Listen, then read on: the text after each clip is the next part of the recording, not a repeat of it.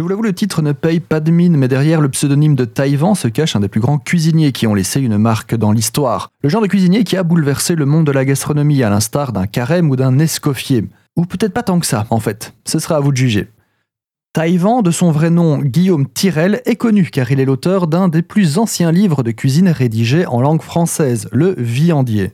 Le fameux Viandier de Taïwan, qui est un livre de cuisine emblématique de la littérature gastronomique du Moyen Âge. Il est l'un des ouvrages nous éclairant sur ce sujet à cette époque.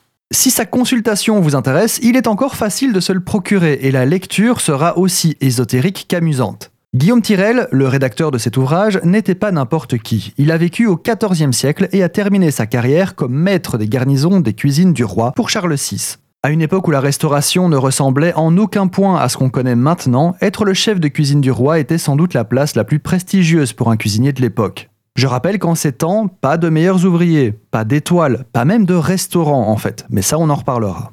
Taïwan commence donc sa carrière comme enfant de cuisine, un terme à l'ancienne qui en dit long. Il travaille pour une certaine Jeanne Devreux, qui n'est autre que la reine.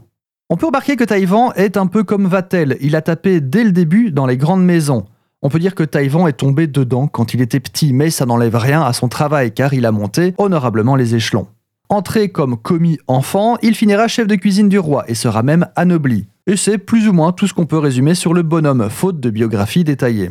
Au niveau gastronomique, en fait, Taïwan a surtout une portée inspiratrice, certes, mais surtout historique. Rédacteur de ce viandier, son ouvrage permet d'avoir un aperçu du monde culinaire de son époque et de son rang. On y découvre moult recettes très lourdes, très déséquilibrées, très épicées, mais le plus marquant est cette façon quasi poétique de les décrire avec très peu d'indications de quantité, de température ou même de temps de cuisson. Quoi qu'il en soit, Guillaume Tirel, dit Taïwan, est un nom à retenir au panthéon des cuisiniers pour le témoignage historique qu'il nous a laissé.